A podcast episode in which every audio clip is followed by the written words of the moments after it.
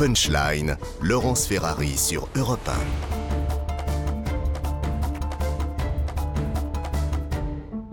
Bonsoir à tous et bonsoir à toutes. Bienvenue dans Punchline ce soir sur CNews et sur Europe 1. Un tournant dans la disparition d'un jeune couple, Kevin et Leslie à Prague, dans les Deux-Sèvres, il y a trois mois. Un des deux hommes placés en garde à vue a été déféré devant le juge. Les enquêteurs ont réalisé une perquisition à son domicile. Il est déjà connu des services de police pour trafic de drogue. La réforme des retraites devant le Sénat, ce n'est pas la ZAD ici, c'est la République, a déclaré le ministre Gabriel Attal. On verra que les sénateurs veulent faire voter des mesures en faveur des mères de famille. De leur côté, les syndicats préparent la journée de blocage du 7 mars. La France doit être à l'arrêt, dit l'intersyndicale. Enfin, la hausse des prix. Qu'est-ce qui nous attend réellement pour le mois de mars? Les chiffres de l'inflation donnent le tournis et les consommateurs se serrent la ceinture. Bruno Le Maire refuse l'expression Mars rouge qui, dit-il, fait peur aux Français. Voilà les grandes de nos débats dans un instant dans Punchline, juste après le rappel des titres de l'actualité de 18h. Europe 1, Punchline. Laurence Ferrari.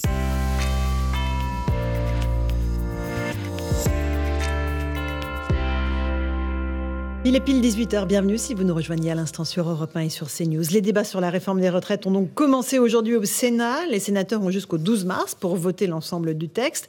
De leur côté, les représentants de la CGT appellent les professionnels à monter d'un cran dans la mobilisation contre cette réforme. Ils veulent mettre la France à l'arrêt le 7 mars. Écoutez le secrétaire général euh, de la CGT Énergie, Sébastien Le Ménesplier. La fédération promet une semaine noire dans l'énergie. Il y aura des coupures ciblées il y aura des blocages, il y aura des occupations de sites. On poursuivra aussi les robins de bois d'énergie pour euh, les gratuités notamment.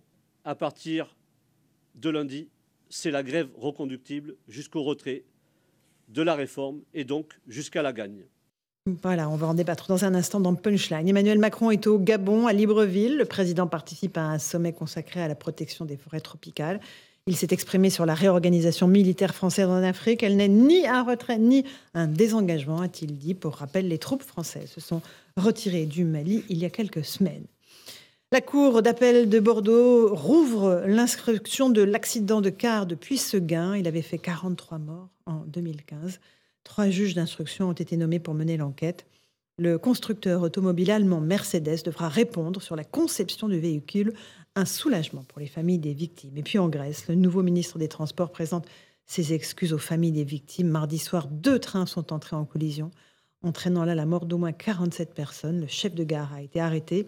Il a avoué une erreur devant la justice. Il est désormais poursuivi pour homicide par négligence. Voilà, il est 18h02 pratiquement, on est en direct dans Punchline sur CNews et sur Europe 1 avec euh, nos invités pour évoquer l'actualité. Éric Nolot, journaliste et écrivain, bonsoir à vous. Bonsoir Merci d'être là. Jérôme Béglé, directeur général de la rédaction du Journal du Dimanche, bonsoir. Bonsoir Laurence. Nous sommes avec Marc Toiti, économiste, bonsoir. Bonsoir Laurence. Monsieur Laurent Pietraszewski, ex-secrétaire d'État aux retraites. Merci d'être avec nous. On a besoin de votre expertise, encore une fois, sur cette euh, réforme devant le Sénat. Et Éric Revel, journaliste spécialiste en économie.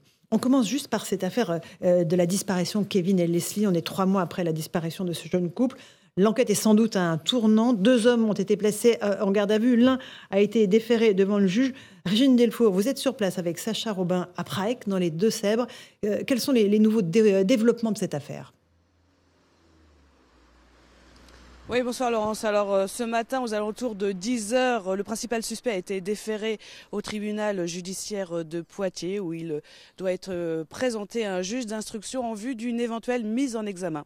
Cet, euh, cet individu a été interpellé et placé en garde à vue mardi matin en Vendée, là où son père se trouvait. Alors il a une vingtaine d'années, il est fait partie du cercle proche amical de Leslie et de Kevin puisqu'il devait les héberger ce vendredi 25 euh, euh, novembre dans sa maison, euh, sa maison devant laquelle nous nous trouvons où sur les volets et les fenêtres des scellés sont posés. C'est pour ça qu'il vivait en Vendée chez son père.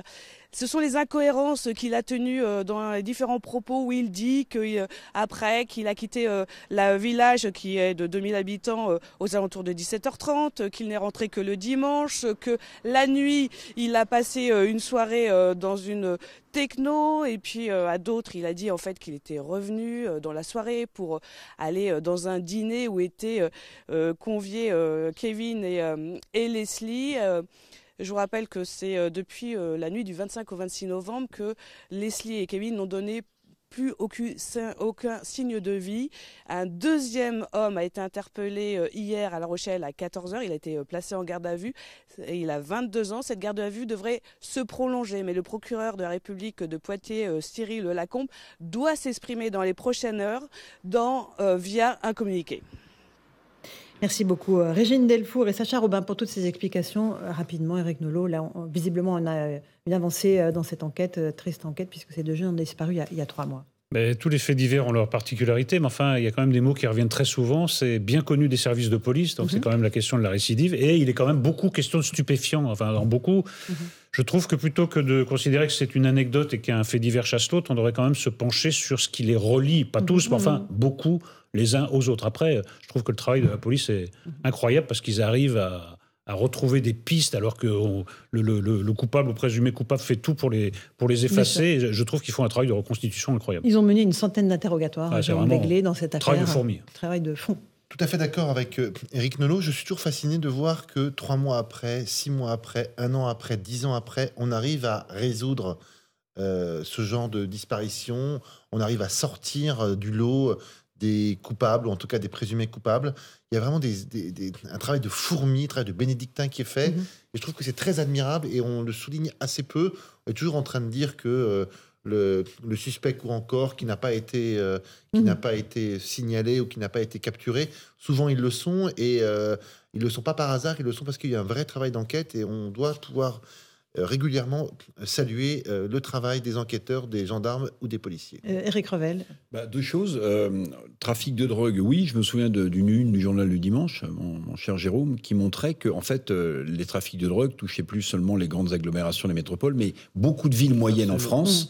Mmh. là, on est dans un petit village des Deux-Sèvres. Alors, si le contexte des stupéfiants est, retenu et réel, bah, ça illustre très mmh. concrètement ce que vous aviez souligné dans le JDD. Puis, deuxième chose, Bon, on parle de, faits divers, mais pardonnez-moi, la longue litanie euh, mmh. de, ces atrocités qui succèdent d'enfants tués, de, féminicides, d'agressions, de disparitions, me font penser qu'il faut arrêter de parler de faits divers et parler de faits de société, parce qu'en fait, la société ne fait que de recul, me semble-t-il, reculer devant l'horreur. On trouve toutes les réponses possibles, la justice, mhm. euh, la police, enfin, mais en tout cas, c'est une réalité. Alors, on peut m'expliquer que ça a déjà existé, etc. Moi, j'ai le sentiment vraiment que l'effondrement de, l'autorité, euh, le fait que les gens n'ont plus vraiment peur ni de la peine de prison, ni d'autres choses, fait qu'on assiste vraiment, vraiment à une addition de, de choses absolument euh, plus horribles les unes que les autres. Voilà pour cette affaire qu'on va évidemment suivre sur CNews et sur Europe 1. On va parler maintenant euh, de l'inflation, des retraites aussi, également deux sujets de préoccupation des Français, mais je pense que l'inflation et le pouvoir d'achat, c'est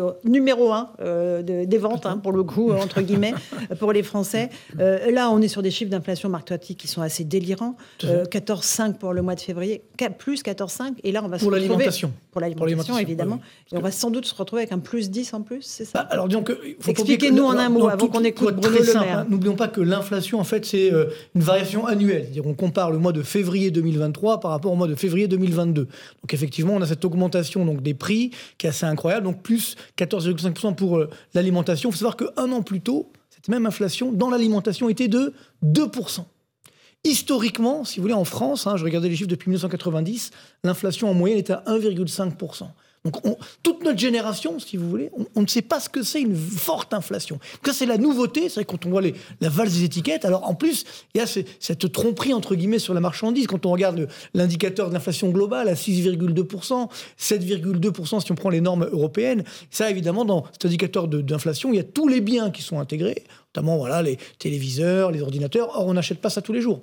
Par contre, ce qui augmente le plus, ce sont les produits du quotidien notamment l'alimentation, et parallèlement, comme les ménages, notamment modestes, ont une part plus élevée de l'alimentation par rapport à la moyenne des Français, bah évidemment, eux, pour eux, l'inflation est déjà à 12%. Et dernier point très important, parce que ça, on n'en parle pas trop, c'est que euh, l'inflation est en train de se généraliser. C'est plus seulement l'alimentation ou l'énergie, mais l'ensemble des produits, hein, ce qu'on appelle les effets de second tour, de troisième tour, bah, comme euh, l'énergie bah, concerne tout le monde, finalement, toutes les entreprises sont en train d'augmenter leurs prix. Et donc, ce qui veut dire qu'on a une vraie baisse du pouvoir d'achat. Donc, pour beaucoup de Français, ben, malheureusement, ben, on ne pourra pas consommer. Donc là, pour l'instant, ça ne se voit pas trop parce qu'on maintient un certain niveau de consommation. mais non, en, termes, en, termes, de chiffre d'affaires, j'entends, mais par contre, maintenant, ce qui va se passer, c'est que les consommateurs, ben, on voit la consommation est en train de baisser. Donc toutes ces grandes anciennes, etc., vont subir de plein fouet cette baisse de la consommation, avec bien sûr l'ensemble de l'économie française. Je rappelle qu'en France, le, PIB, hein, c'est la richesse qu'on crée, la moitié c'est de la consommation. Alors, Donc, si la consommation n'est pas là, évidemment. Euh, Bruno Le Maire, ministre de l'économie, parce que lui, euh, on a beaucoup parlé de Mars rouge, Mars rouge parce qu'en référence à, la couleur de, l'inflation. Alors lui, il s'énerve, il était au salon de l'agriculture, il dit il n'y aura pas de Mars rouge. Écoutez-le. Il ne doit pas y avoir et n'y aura pas de Mars rouge. Je réfute cette expression, qui est une expression qui fait peur aux Français, qui est une expression commode pour dissimuler euh, des hausses qui pourraient ne pas avoir lieu. Donc je réfute cette expression et je veux à la place mettre en, place des mesures qui protègent le pouvoir d'achat de nos compatriotes et qui reposent sur un engagement des distributeurs et des gros industriels. Eric Revel, il n'y aura pas de Mars rouge, nous dit le ministre de l'économie. Il est dans son rôle, Bruno Le Maire. Il ne veut pas affoler euh, les foules, mais il sait très bien que depuis hier, euh, la fin du bras de fer a sonné entre les distributeurs, euh, les grandes enseignes, et puis les industriels, ceux qui produisent ce qu'on achète dans les hyper ou dans les super. Et la note est salée. Hein. Ben oui, parce qu'eux, ils répercutent aussi les coûts de l'énergie, etc. Ils répercutent aussi parce qu'il y a aussi pas mal de spéculation. Bon, euh, vous savez, euh, pardonnez-moi, mais pour beaucoup de Français, déjà prendre 14% d'augmentation sur l'alimentaire, plus même 10% seulement, ça, fait 20, ça ferait 24%. Mais c'est absolument euh, inacceptable et, pas possible à financer pour la plupart des Français. Donc, si vous voulez, bon, Bruno Le Maire, il est, il est dans son rôle. Mais, est-ce qu'on connaît, est qu'on connaît la, fin de la négociation entre distributeurs industriels À ma connaissance, non. Est-ce qu'ils sont engagés? Est-ce qu'il n'y ait qu'une augmentation de 10%, Voilà. mais ça va dépendre de plein, de, plein de paramètres. bien sûr. Pas que l'alimentation. Pas que l'alimentation, c'est la priori. Bien sûr. En tous les cas, c'est socialement, il y aura une pression qui va se retrouver dans les entreprises sur les négociations annuelles obligatoires, puisqu'effectivement, là, on va avoir euh, des employeurs qui vont trouver face à eux, évidemment, des, mm. effectivement, des revendications salariales qui vont être poussées à la hausse au regard de ce qu'on vient de dire. Effectivement, je parlais des salaires. Absolument. Euh, euh Jérôme Begley. Commençons encore à ne pas nommer ou à mal nommer les malheurs des consommateurs est quelque chose qui me semble un peu étrange. Je vous rappelle qu'avant même l'invasion de l'Ukraine par la Russie, euh, les tensions inflationnistes commençaient à se faire jour et Bercy disait écoutez, non, il n'y en aura pas, la France va y échapper parce que EDF, parce que les coûts de l'énergie, parce que bon. Euh, quelques temps plus tard, ça arrive et euh, Bruno Le Maire dit écoutez, ça va durer 2-3 mois. L'inflation, c'est 2022, 2023, tout redeviendra normal. Euh, on voit bien que non seulement ça ne se calme pas, mais ça empire. Et on en est encore à découvrir donc le 2 mars ou le 1er mars ou le 27 février mmh. qu'il va y avoir un Mars rouge. Euh, ce que les, les, patrons de la grande distribution ou les industriels nous prédisent déjà depuis deux ou trois mois en disant attention, on est en train. Michel-Édouard Leclerc nous le disait en septembre. Hein. en disant attention, on va avoir dans la fabrication de nos produits le plein pot sur l'énergie et sur les matières premières pour les projets, pour les produits qui arrivent en vente euh, au, printemps. Donc j'ai l'impression que Bercy a euh, un métro de retard, pour ne pas dire euh, deux métros de retard, depuis déjà le début de hmm. la, manifestation de cette inflation. 18h12 sur Europe 1 et sur CNews, on fait une toute petite pause. On continue à parler d'alimentation oui, et d'inflation. On parlera aussi des retraites avec vous, monsieur Pietraszewski. À tout de suite dans Punchline. Punchline, Laurence Ferrari sur Europe 1.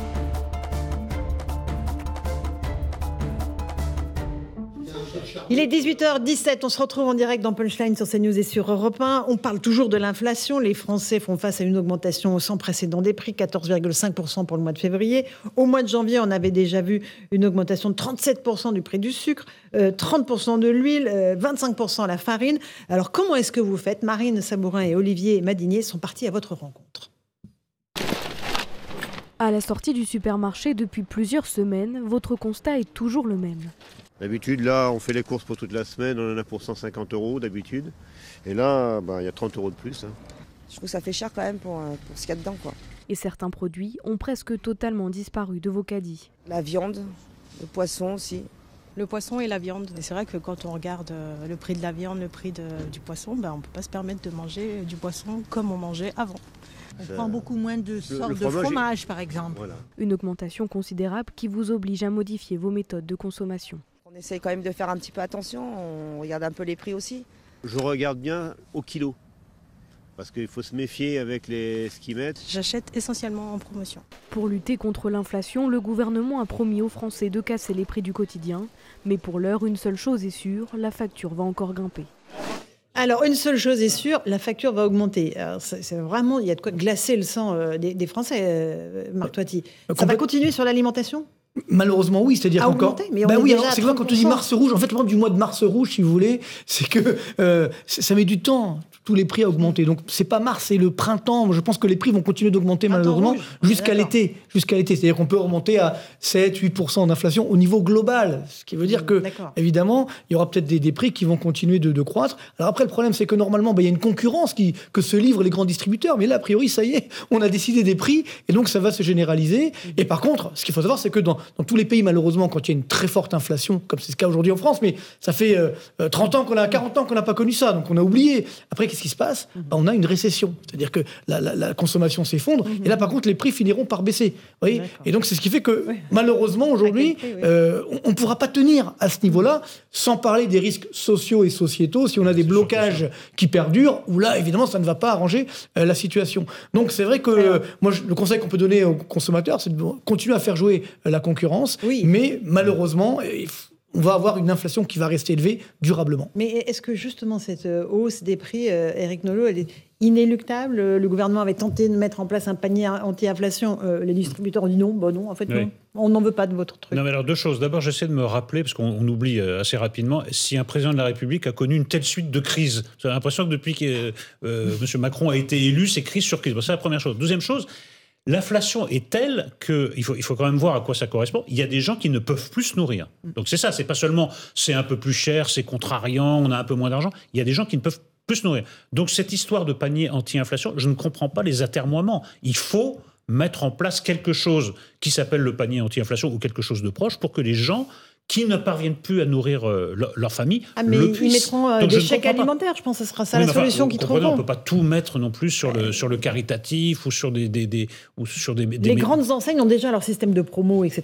Oui, Ils mais veulent enfin- pas du panier anti-inflation Bah, oui, mais enfin, il y a un moment, euh, en période de crise, on a tordu le bras d'autres corporations dans d'autres circonstances pour d'autres crises. Il me semble qu'il faut peut-être un peu Mm. hausser le ton avec la grande distribution parce que la crise, ça va pas être de la blague. Des gens ne peuvent pas se nourrir. c'est déjà le cas. En France, au 21e siècle. Attention également, l'État, justement, il, il a certainement un rôle à jouer. C'est-à-dire qu'aujourd'hui, il pourrait, comme on donne du pouvoir d'achat aux ménages, ben, en, en réduisant par exemple la pression fiscale qui pèse sur tous les ménages, la CAG, que tout le monde paye. Vous savez, c'était un, vous savez, c'était un impôt temporaire, la CAG, créé en 91 Ça pourrait par Michel Rocard. oui. Vous voyez, où aujourd'hui, il faut pas oublier que l'un des grands gagnants de cette inflation, c'est aussi l'État via les recettes de TVA, puisqu'on ponctionne le même taux, mais sur un, Ils un prix plus ils élevé. engrangent. Donc, euh, tout, tout l'enjeu est là, c'est qu'aujourd'hui, il y a des moyens. Alors, par contre, c'est vrai qu'il faudra être euh, plus res- respectueux, on va dire, des deniers publics et peut-être moins les, les lâcher. Mais ça, évidemment, on n'y arrive pas. retraites. Mais justement, Éric justement, Revel et après on on- arrive aux retraites. On se demande souvent quels sont les profiteurs de crise. Bon, il y en a sans doute du côté des distributeurs et du côté des industriels, il n'y a pas de doute. Oui. Mais le vrai profiteur de crise, c'est l'État aujourd'hui.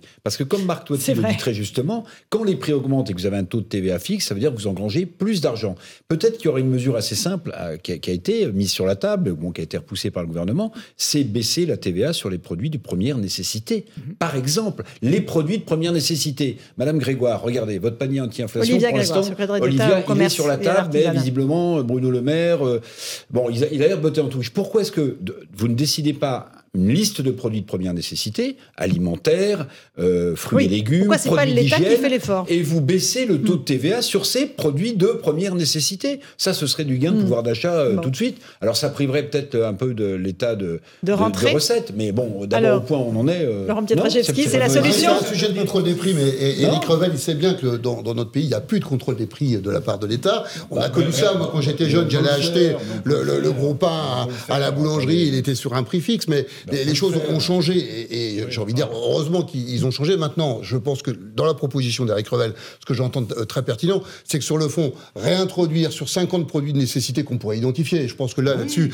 les associations euh, connaissent ces produits-là, et les distributeurs aussi d'ailleurs, hein, eh bien, on, on pourrait tout à fait avoir une mesure. Parce que l'idée aussi, c'est d'envoyer un message très clair à ceux qui ont besoin, effectivement, euh, de se nourrir avec un, un revenu modeste. Et c'est, je crois, que ce que disait Eric tout à l'heure. c'est l'urgence. Voilà.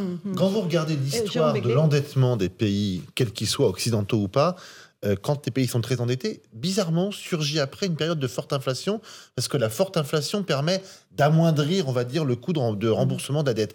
Donc, c'est une question que je pose sans la poser. Euh, Est-ce que l'État n'a pas intérêt à laisser un peu filer l'inflation pour rendre la charge de la dette un peu moins insupportable? Après, c'est l'insupportable de la charge de la dette et l'insupportable pour les citoyens, pour les électeurs. Ah, bien sûr. Euh, quel est le, déjà le point moyen? insupportable pour les, Non, mais les voilà, ça, familles. ça- ça- ça marche que si et seulement si les salaires suivent les prix. C'est-à-dire qu'effectivement, Eh si aujourd'hui vous avez une inflation qui, est, qui est- reste élevée et que les revenus n'augmentent pas à l'aune des prix, alors là pour le ménage c'est la double peine. C'est-à-dire que eh ben, il va avoir effectivement une baisse du pouvoir de, de pouvoir d'achat, il ne pourra pas compenser. Et donc c'est là où même s'il est très endetté, comme lui, évidemment, il n'aura pas la, la compensation sur ses salaires, lui il va payer le prix fort sur la dette publique. de Donc, croire c'est que, ça que en augmentant les salaires quand il y a une forte inflation, Mais non, on mais c'est pas ce n'évite que je pas dis. la Non, non, spirale attention, non, non, inflationniste. c'est pas ce que je dis, Parce qu'il faut justement. dire aux gens que c'est la pire des choses Ce en qui est réalité. clair, c'est que si on remet, si Malheureusement. on met juste- non, mais c'est par rapport à cet argument qui est de dire que souvent on entend ça, c'est vrai, de dire bah, finalement l'inflation est là, donc euh, ça va rembourser la dette. Ça, ça ne marche que si derrière j'ai une dynamique économique. Mais si j'ai une récession, on aura encore plus de dettes et donc on n'aura rien résolu. On oui, mais non, mais ça, oui, On enfin, les promesses n'engagent que ceux qui, les croient. On Oui, est mais bien d'accord. malheureusement, on est dans une situation date, très, on très compliquée. Alors- Mais par contre, c'est vrai que sur les salaires, euh, si on a une vraie indexation, là, évidemment, les entreprises ne pourront pas suivre. Mm. Et je rappelle que la dernière fois qu'on a fait ça en France, c'était en 1981, à l'époque de François Mitterrand. Et on a vu une inflation qui est montée justement globale à nous a annoncé, bien 14,5%. Sûr. Pas que sur l'alimentaire, pour sur tout le monde. Alors, moi, ma question à Laurent Pietraszewski, qui est ancien secrétaire d'État aux retraites, c'est est-ce que finalement, cette crise du pouvoir d'achat, le fait que les Français se serrent la ceinture, ça ne va pas jouer en défaveur des mobilisations du 7 mars contre la réforme des retraites? Laurence, euh, il y a un risque de, de cristallisation, effectivement. On a un certain Alors, de, défaveur, moi, je pense. Je- je- Ouais. La question que je pose, c'est défaveur. Vous, me dites, ça peut au contraire les favoriser? Moi, je, comprends votre question au sens, euh, est-ce que sur le fond, je vais aller faire grève parce que j'ai Voilà, quand même besoin d'argent et, Marc Toiti vient de nous expliquer au combien ça sera utile pour euh, accéder à des produits alimentaires. Bon, j'entends cette remarque-là. Je, pense euh, aujourd'hui que c'est un argument qui ne fonctionnera que dans le temps. Euh, sur euh, euh, le- les manifestations à venir, c'est-à-dire celles de la semaine prochaine notamment, je n'y crois pas. Je pense que ça aura plutôt un effet inverse, une cristallisation euh, des attentes. À la fois, euh, je, souhaite voir, moi, euh, une augmentation de mon pouvoir d'achat, si je me mets à la place de l'ensemble de nos concitoyens. Et puis, euh, je suis inquiet au regard de ce que je deviendrai dans ma fin de carrière, puisque je dois travailler jusqu'à peut-être 64 ans pour euh, certains et certaines d'entre nous. Donc, je, je vois plutôt ça comme une forme de cristallisation à court terme. Et je pense que le levier que vous évoquez euh, n'interviendra que si on est dans un phénomène de grève durable. Durable. En tout cas, il y a des grèves qui sont déjà reconductibles euh, côté SNCF et RATP. Donc, euh, Oui, parce que, parce que les partenaires sociaux savent bien que, on va dire, les transports, euh, la chimie et puis l'éducation nationale, hein, quand on regarde ces trois secteurs-là, ce sont les secteurs clés euh, pour créer un rapport de force durable avec le gouvernement et je pense que c'est ce qu'ils souhaitent faire. On s'achemine vers un mardi noir, une France complètement à l'arrêt. C'est ce que veut l'intersyndicale, Laurent Pietraszewski. Bon, c'est ce que l'intersyndicale annonce. Moi, je suis pas Madame Irma.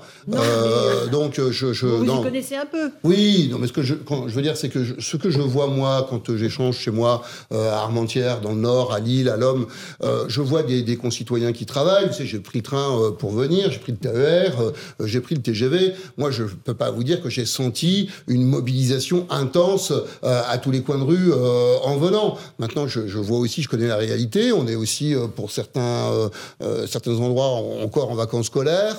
Pour d'autres, on vient de reprendre. Je crois que le pari des, des syndicats, c'était de dire le 7 mars, c'est justement après les vacances. Je- J'entends quand même, moi, euh, j'ai envie de vous dire, c'est pardon, ça fait un peu café du commerce, mais moi, je continue à aller boire ma bière au Sporting euh, à Armentières. Hein, que, au final, euh, euh, oui, oui, ça surprend avec Nolo, mais je l'inviterai, moi, la prochaine fois. Voilà, euh, en, en réalité, beaucoup de nos concitoyens disent bon, écoutez, franchement, euh, euh, votre histoire de retraite, parce qu'ils continuent à me parler un peu comme si j'étais le représentant du gouvernement, votre histoire de retraite, euh, ça nous convient pas, mais bon, de toute façon, ça va se passer, et comme vous aurez la majorité pour le, pour le voter, bon, est-ce que c'est la peine d'aller manifester? Voilà, moi, je. Ah, vous me surprenez beaucoup parce que je Alors, sens dans l'air, au contraire, une détermination comme on n'en a pas senti depuis euh, des années. Et puis, il y a le fait que les syndicats en font un point d'honneur, tout comme le gouvernement d'ailleurs, mais un point d'honneur à faire partie. Donc j'ai l'impression qu'il va y avoir même un, un- un bras de fer psychologique parce que celui qui cédera perdra beaucoup. Euh, Emmanuel Macron, il a fait comprendre que bah, tout son quinquennat se jouait là-dessus. Et les syndicats, ils veulent reprendre la main. Ils ont un peu cédé du terrain par rapport à, à la rue, l'épisode des Gilets jaunes, etc.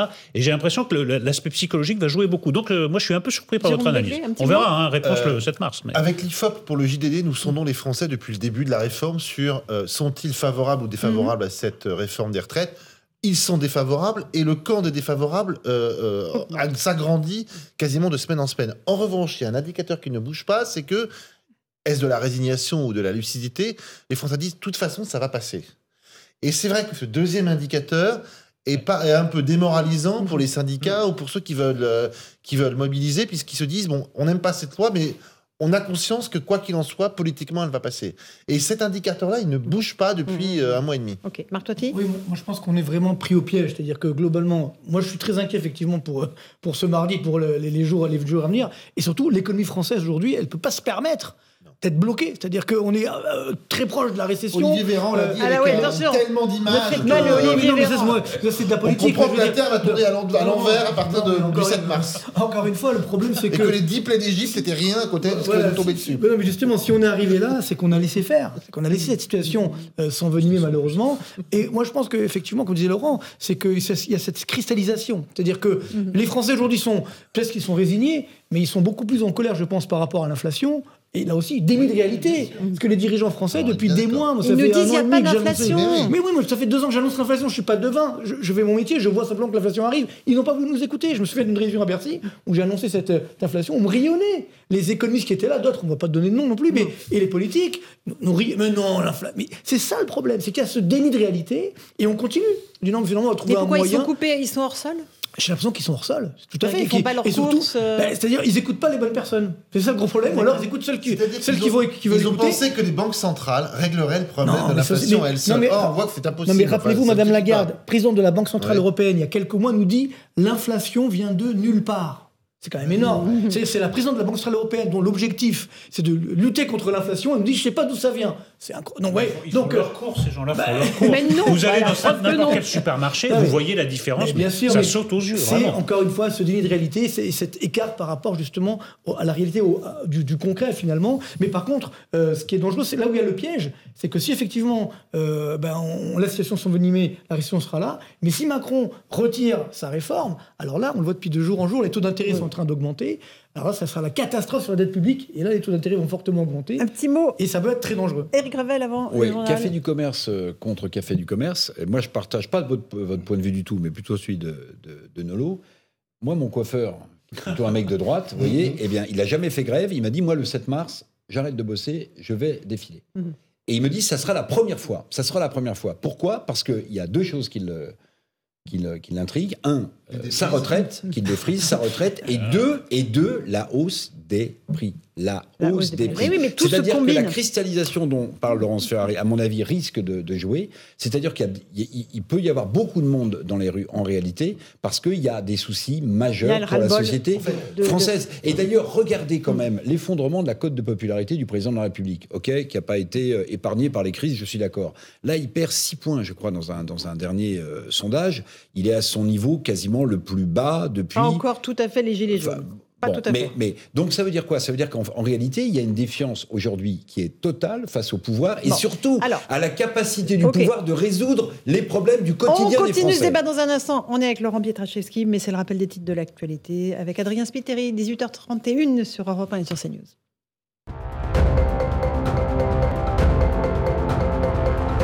Plus de 2 tonnes de cocaïne retrouvées sur le littoral de la Manche. Les sacs se sont échoués le week-end dernier et ce mercredi. La valeur marchande au détail est estimée à près de 150 millions d'euros. Hier, en conférence de presse, le gouvernement annonçait des saisies records de produits stupéfiants l'année dernière. Une revenante de Syrie devant la cour d'assises spéciale de Paris aujourd'hui. Amandine Cause a séjourné plus de 5 ans en zone irako-syrienne djihadiste à partir de 2014. Elle a notamment épousé un combattant du groupe État islamique. Elle comparait pour association de malfaiteurs terroristes criminels. Et puis le groupe euh, Wagner a publié une vidéo ce jeudi matin. On y voit des mercenaires sur les toits de Bakhmut brandir un drapeau et jouer de la guitare. Le groupe euh, paramilitaire russe tente de conquérir la ville. Défendue par l'armée ukrainienne, elle est le théâtre d'intenses combats depuis euh, plusieurs mois. Merci beaucoup Adrien Spiteri. On fait une petite pause, on se retrouve pour parler des retraites. C'est pas la ZAD ici, c'est la République, c'est ce qu'a dit euh, le ministre Gabriel Attal au Sénat. où les débats ont commencé sur cette réforme des retraites. A tout de suite, on l'écoute. Punchline, Laurence Ferrari sur Europe 1.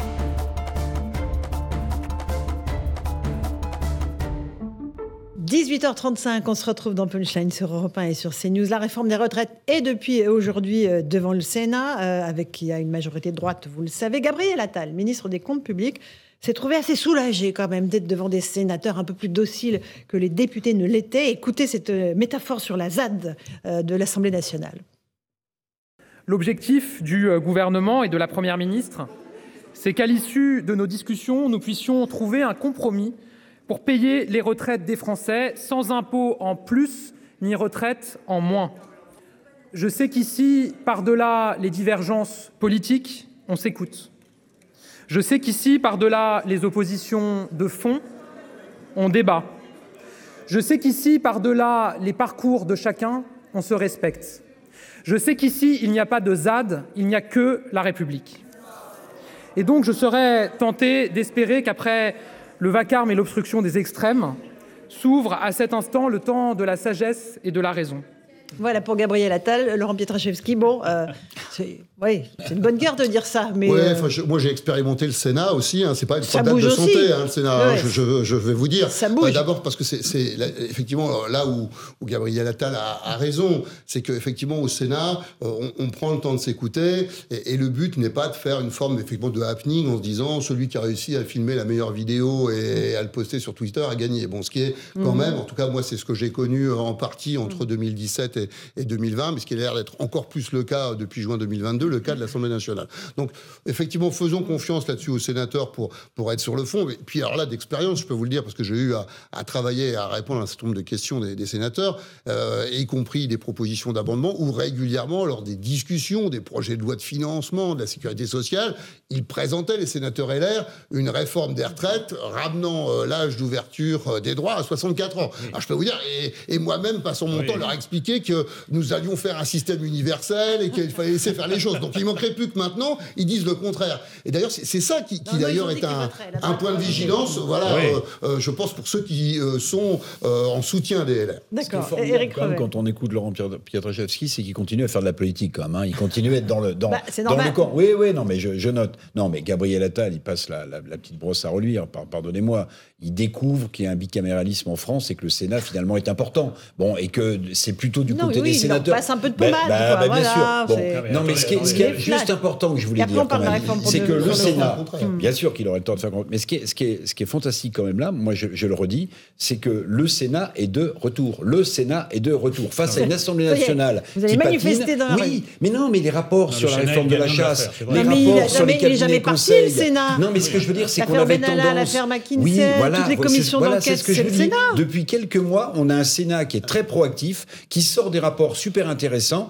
Et là, le gouvernement a mm. besoin du Sénat c'est l'heure de ah, boire de Gérard Larcher et des autres. Ils vont tout faire pour le Sénat. on cherche, les gagnants et les, on cherche les gagnants et les perdants de l'affaire des retraites. Le Sénat fait partie des gagnants. Bah, il faut dire que c'est un peu par défaut parce que le spectacle offert par l'Assemblée nationale, c'était quand même, c'était quand même sidérant. Mais en, effet, il y a aussi une forme de cohérence. C'est que les Républicains sont cohérents au Sénat. Ils ne le sont pas à l'Assemblée nationale où, par jeu de posture, les gens refusent ce qu'ils appelaient de leur vœu il y a quelques mois. Donc le Sénat ne cesse de marquer des points et ils le savent très bien. Ils en jouent, ils en jouent très Sénat, Assemblée nationale, vraiment deux salles, deux, ambiances. Et c'est très intéressant de voir que le Sénat a été l'opposant principal à Emmanuel Macron pendant le premier quinquennat, refus de, la, de modifier la Constitution, euh, refus dans les CMP, ils se défendaient chèrement leur peau. Là, on découvre que sur certains textes, celui sur les retraites, mais certainement aussi celui sur la loi travail et immigration, il va y avoir une ambiance de co-construction de la loi, de co-construction des évolutions législatives voire réglementaires, et que l'exécutif est très content de trouver ces vieux sages, qui ne sont pas si vieux que ça, représentants des territoires, euh, euh, parfois rompu à, la, à des mandats, au cumul des mandats, tout ce que détestait la Macronie il y a 5 ans, pardon de vous dire ça, mais c'était quand même euh, l'exemple à ne pas suivre. Et finalement, embrassons-nous Folleville, on se retrouve. Alors, Bruno Retailleau a dit que la droite voterait le texte, mais en revanche, ils vont, ils vont mettre. Hein, parce que ils, vont parler, ils vont parler des femmes et des mères de famille, singulièrement, tiens, tiens, tiens, qui étaient un peu défavorisées légèrement par la, la, réforme du gouvernement.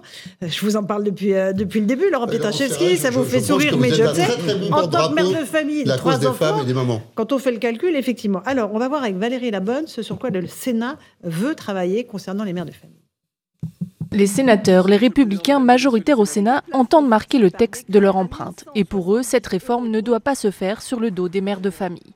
Le gouvernement n'aura pas l'aval du Sénat sans mesures fortes, prévient Bruno Retailleau, président du groupe Les Républicains au Sénat. On veut réparer quelques injustices, notamment euh, les injustices faites euh, aux femmes. C'est elles qui mhm. financent. Aux mères de famille Aux mères de famille, tout particulièrement. Pourquoi? C'est très simple. Euh, un régime par répartition, c'est un régime démographique. Il n'y a pas de solution où on veut des enfants, où on veut valoriser celles qui ont mis au monde des enfants, celles qui ont contribué à consolider le régime par répartition, ou alors on veut plus d'entrées d'immigration. Le recul de l'âge de la retraite gomme les majorations de trimestre obtenues avec la maternité. Il faut compenser cet effet négatif. Les mères qui auraient une carrière complète et atteint l'âge légal de départ auraient le choix entre deux options, une surcote de 5% ou un départ anticipé à 63 ans. Au Salon de l'Agriculture, Emmanuel Macron s'est dit favorable à ce que le Sénat puisse enrichir le texte. Je pense que le gouvernement abordera avec de l'ouverture et de la volonté d'engager pour bâtir une majorité derrière ce texte. D'autres mesures seront aussi discutées, comme ouvrir aux professions libérales la majoration de 10% pour les femmes qui ont trois enfants.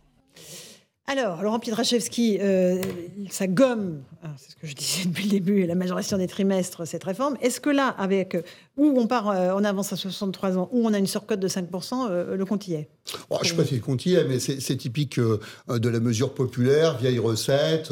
voilà, donc si, oui, on a une réforme ultra classique. Non, mais on a une réforme ultra classique. Mais merci aux mères de famille quand même. qu'on connaît depuis 35 ans. Donc évidemment, on, est dans des, des propositions qui ressemblent fortement à celles qui existe. C'est-à-dire que plutôt que d'affronter la vraie difficulté, euh, excusez-moi, ce que j'avais proposé de faire en, 2019, consiste à dire le sujet, c'est la réalité de la vie des femmes et des hommes dans ce pays. C'est quoi? C'est qu'aujourd'hui, on n'a plus trois enfants, on a plutôt deux, à des âges différents, et il se trouve que dans notre système de retraite, on valorise les papas et les mamans de la même façon, c'est qu'on donne 10% de surcote de pension de retraite aux papas et aux mamans après trois enfants. moi, j'ai bien regardé le sujet, hein, il se trouve que euh, c'est euh, la maman de mes filles qui a accouché, c'est elle qui a subi un préjudice de carrière, pas moi. Il ne s'est rien passé de négatif pour moi dans la grande distribution.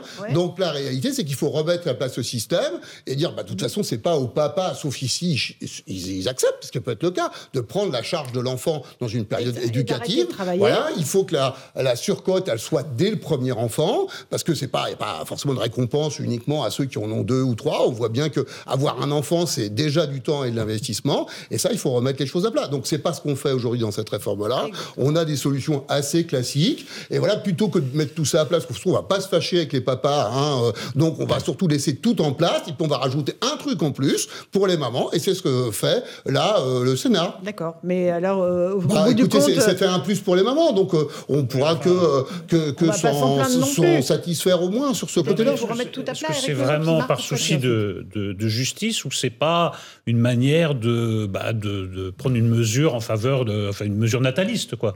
Puisqu'on sait bien que M. Ah, c'est le vrai voilà, mot. Voilà. Est-ce que c'est vraiment que non, mais est-ce que vraiment la cause des femmes tient à ce point à cœur à M. Retailleau et à ses collègues, ou c'est pas plutôt ah, bah. le natalisme qui compte ah, Vous me direz seul le résultat compte. Mais enfin, on peut quand même questionner les intentions. en fait, attention, attention que Mme Rousseau ne vous demande pas de lâcher son utérus. non, c'est vrai. Nos utérus. Vous m'avez tiré la bouche, c'est-à-dire que euh, à l'Assemblée nationale, notamment à gauche, où on a un un régiment, une palanquée de députés EES qui sont censés euh, être extrêmement en avance sur le féminisme et dire il faut préserver les femmes euh, par rapport au, patriarcat, euh, ces mesures en faveur des femmes sont passées totalement inaperçues. Et il a fallu que ce soit le Sénat, hmm. plutôt masculin, plutôt de droite, plutôt attaché, on va dire, aux traditions, au patriarcat, qui se disent mais attendez, vous êtes en train de défavoriser les femmes. Alors après, on leur fait un procès d'intention en disant mais Monsieur Retailleau, c'est pas les femmes qui l'intéressent, c'est la natalité. Je pose des questions, je suis là pour ça. Peu importe, mais à la fin, heureusement qu'ils ont été là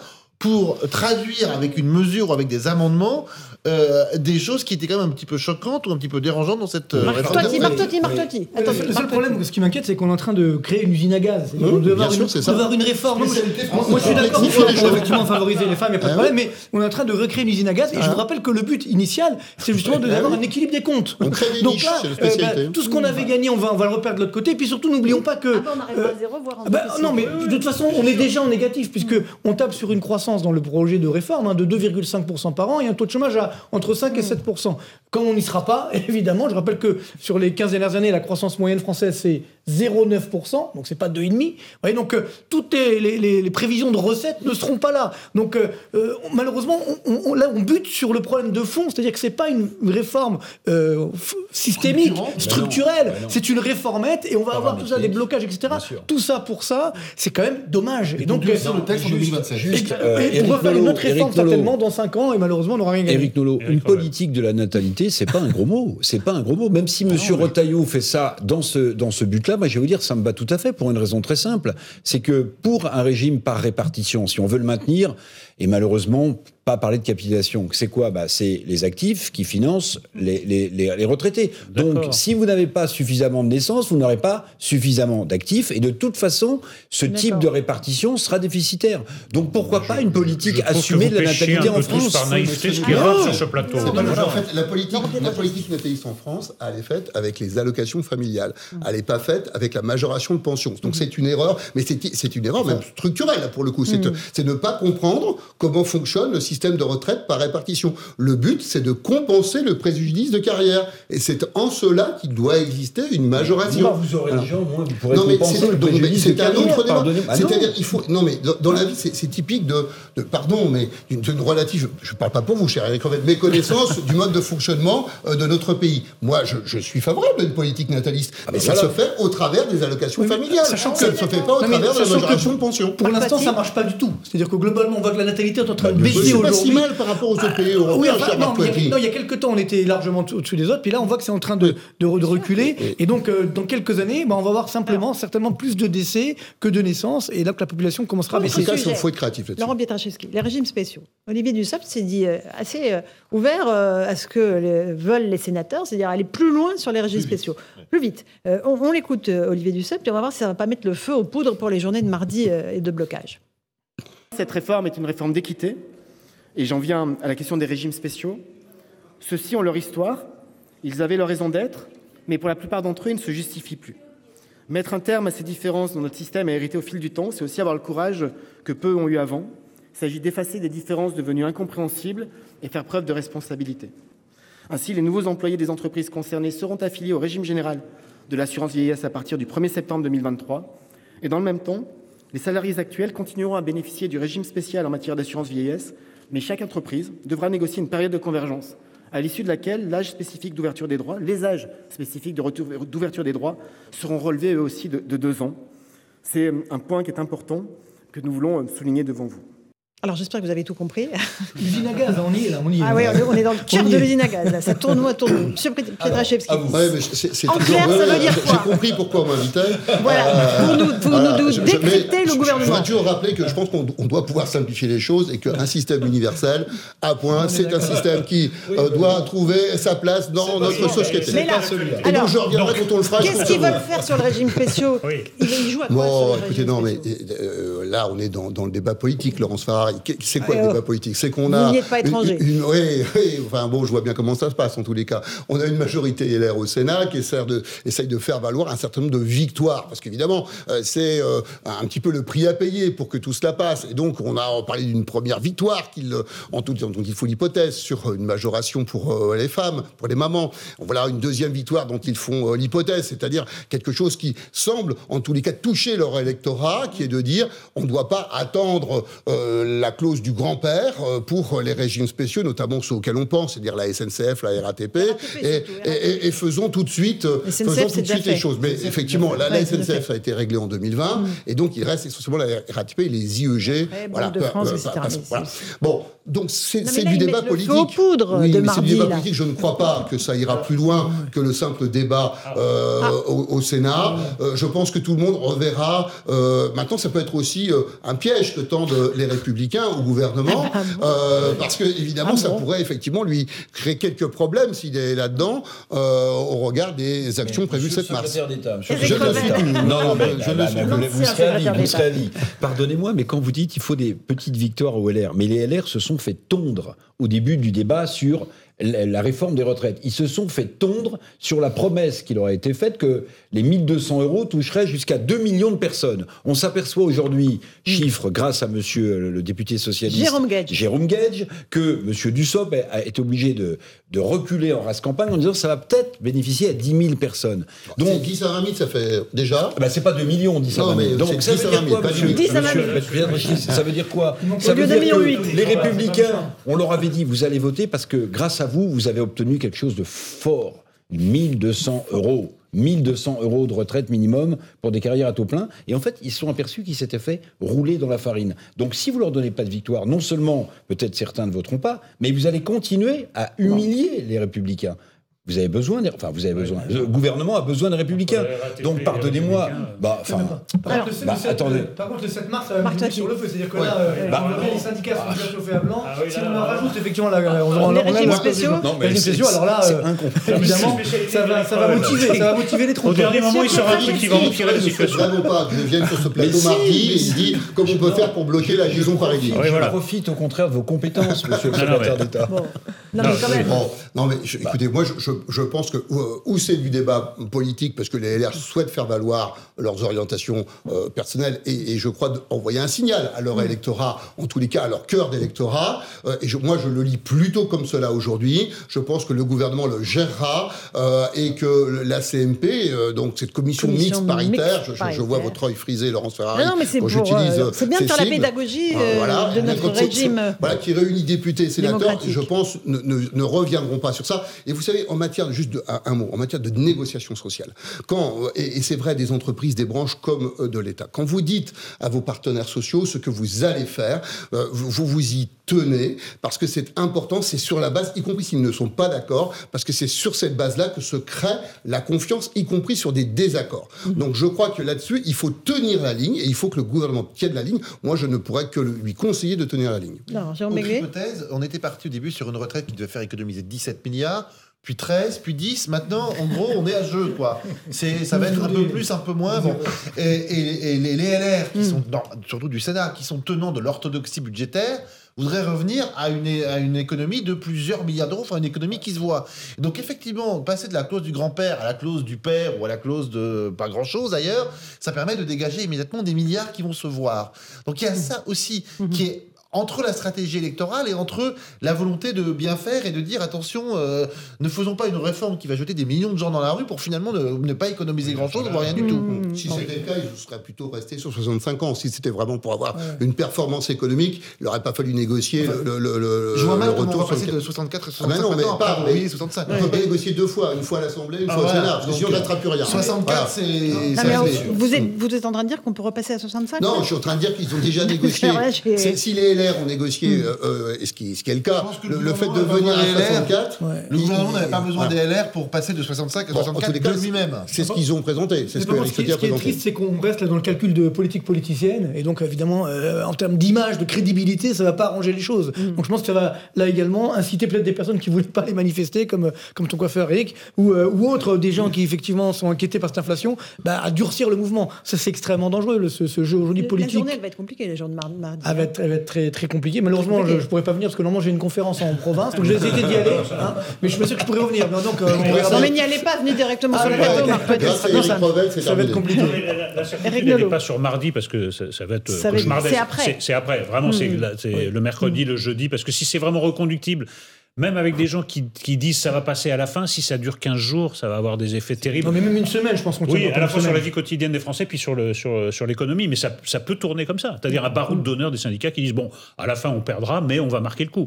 Et ça, ça se sont très décidés. Hein. Ils sont ah, très décidés. L'intersyndicale est très décidée. Ah, moi, je sens une détermination. Après, la reconduction de la grève, ça sera voté, euh, encore une fois, par branche, dans les entreprises, etc.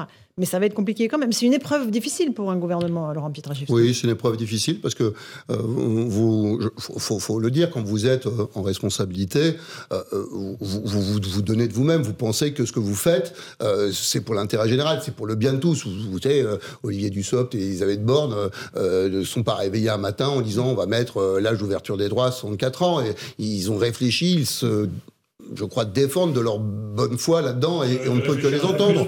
Voilà. Mais non, mais la, difficulté, la difficulté, c'est celle de, cette réforme. Je l'ai déjà dit, mais je le dis bien plus volontiers. C'est celle de l'approche globale. Si vous venez faire un texte, vous présentez un texte où on ne parle entre guillemets que d'argent, c'est-à-dire on mm. parle d'équilibrer ce qui est nécessaire, le système, mm-hmm. et, euh, la, mesure entre guillemets de progrès social que vous donnez, c'est une mesure qui, euh, Éric Revel vient de le dire, est déjà particulièrement complexe, 1200 euros, et qui elle-même ne parle que d'argent, puisque c'est de l'argent. Eh bien, moi, moi, je, je pense qu'il manque de parler de plus des gens et, parler des gens, c'est quoi C'est parler euh, du sens du travail, du contenu, de l'organisation, de la pénibilité. C'est ça euh, l'objectif. Et si vous parlez de l'emploi des seniors et de la pénibilité, vous, vous équilibrez votre démarche. Parce que il ne faut pas, faut, faut pas se, se, se, voiler la face. Oui, il faut équilibrer le système par répartition. Parce que si on refuse de le faire, à la fin, il y aura de la capitalisation. Ceux qui aujourd'hui disent non, non, c'est pas la peine de l'équilibrer, ils se trompent. Ils font le lit de la capitalisation plein Merci beaucoup, Laurent. Pietraszewski pour votre analyse. Eric Nolot, Jérôme Begley, Marc Toiti, Eric Revel aussi.